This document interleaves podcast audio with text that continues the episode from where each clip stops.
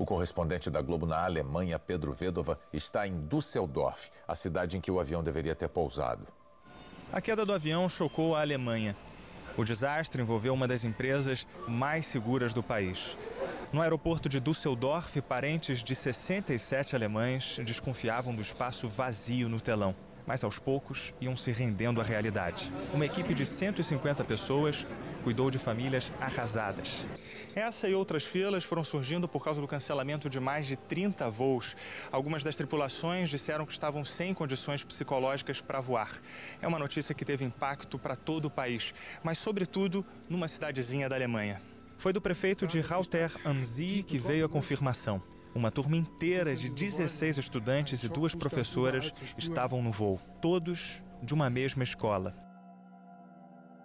No dia 24 de março de 2015, foi registrada a queda de uma aeronave que resultou na morte de 150 pessoas. É claro que, como toda vez que acontece um acidente desse tamanho, logo virou notícia no mundo inteiro.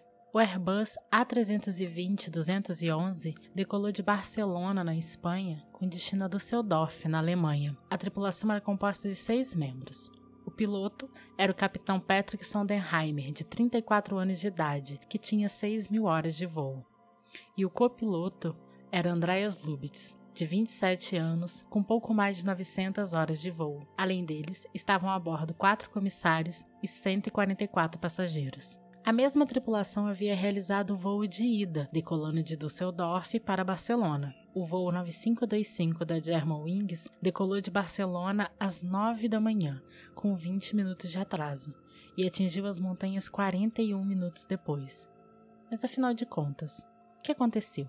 De acordo com as gravações que foram recuperadas depois que as caixas pretas foram encontradas, logo após a decolagem os pilotos conversavam normalmente. André chega a comentar com Patrick que Patrick tinha se esquecido de ir ao banheiro enquanto ainda estavam no aeroporto. Eles conversam sobre diversas coisas e Andreas parece um pouco disperso. Às 9h27, a altitude de cruzeiro de 38 mil pés foi atingida. Nesse momento, Andreas diz a Patrick Agora você pode ir ao banheiro. Cerca de três minutos depois, Patrick passa o comando da aeronave para Andreas e sai do cockpit.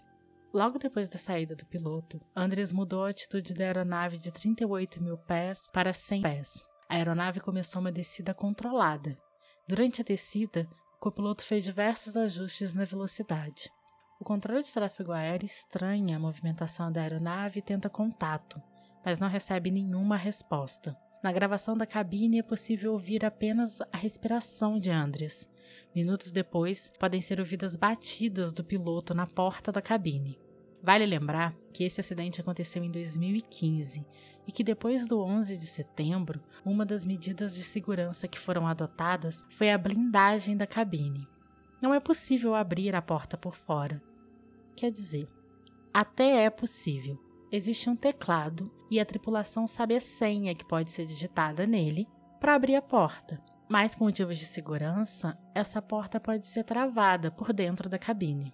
O piloto tentou digitar a senha algumas vezes, batia e gritava na porta, mas não houve nenhuma resposta. Na gravação, é possível ouvir o grito dos pilotos, em dado momento também o grito dos passageiros, e dentro da cabine apenas a respiração de sempre. A aeronave se chocou contra as montanhas de uma região não habitada dos Alpes franceses. Mas por que isso aconteceu? O que levou o copiloto a fazer isso?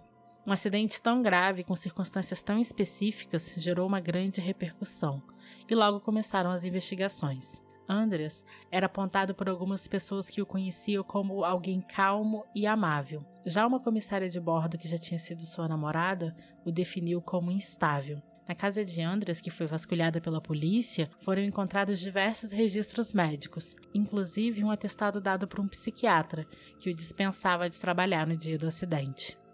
Ficou claro que Andres estava preocupado com sua saúde nos meses que antecederam a tragédia. Ele visitou 41 médicos. Os investigadores analisaram os registros de vários médicos consultados por Andres e concluíram que o copiloto sofria de um episódio depressivo psicótico. André já tinha ficado afastado por meses entre 2008 e 2009. Nesse período, ele foi obrigado a interromper o seu treinamento como piloto por razões médicas. Em abril de 2009, ele teve sua liberação negada devido a uma depressão e a medicação ingerida para tratá-la. Mas em junho do mesmo ano, o atestado foi concedido. Nele constava um aviso anexado. Observem as condições barra restrições especiais para a licença. E na licença foi incluída uma restrição, que significa exames médicos específicos periódicos. Entra em contato com a autoridade emissora da licença. Foi descoberto que Andres estava sofrendo com esse episódio depressivo desde 2014 e que, apesar dos vários tratamentos médicos, ninguém relatou a situação preocupante do piloto, nem as autoridades aeronáuticas e nem a companhia aérea. Além disso, Andres tinha medo de perder a visão por conta de um descolamento da retina. Andres aprendeu a pilotar na região dos Alpes franceses, aonde provocou a queda da aeronave. Ele conhecia bem o local. Depois dessa tragédia, começou uma grande discussão de como algo parecido poderia ser evitado. Algumas semanas depois do acidente, a Agência Europeia para a Segurança da Aviação recomendou reforçar o controle psicológico dos pilotos, aperfeiçoar o treinamento dos médicos encarregados da tarefa e criar um banco de dados internacional sobre o estado desses profissionais. A agência também pediu que, em qualquer caso, sempre houvessem duas pessoas dentro da cabine das aeronaves. É importante dizer que a família de Andreas Lubitz fez uma investigação paralela e contesta a conclusão do relatório. Segundo eles, o fato do piloto estar respirando não é prova de que ele estava consciente. Entre outras coisas, eles formam uma teoria bem improvável, mas que existe. A família também diz que ele tinha planos para o futuro e não tinha tendências suicidas. Eu trouxe esse caso hoje porque além dele existem outros casos parecidos e é um caso que faz a gente pensar como a gente sempre está na mão de alguém. Do piloto do avião, do motorista de ônibus, do médico durante uma cirurgia, a gente sempre está na mão de alguém. E é muito importante realmente que a discussão sobre a saúde mental das pessoas seja cada vez mais levada a sério, porque a gente nunca sabe como está a pessoa para quem a gente entrega a nossa vida.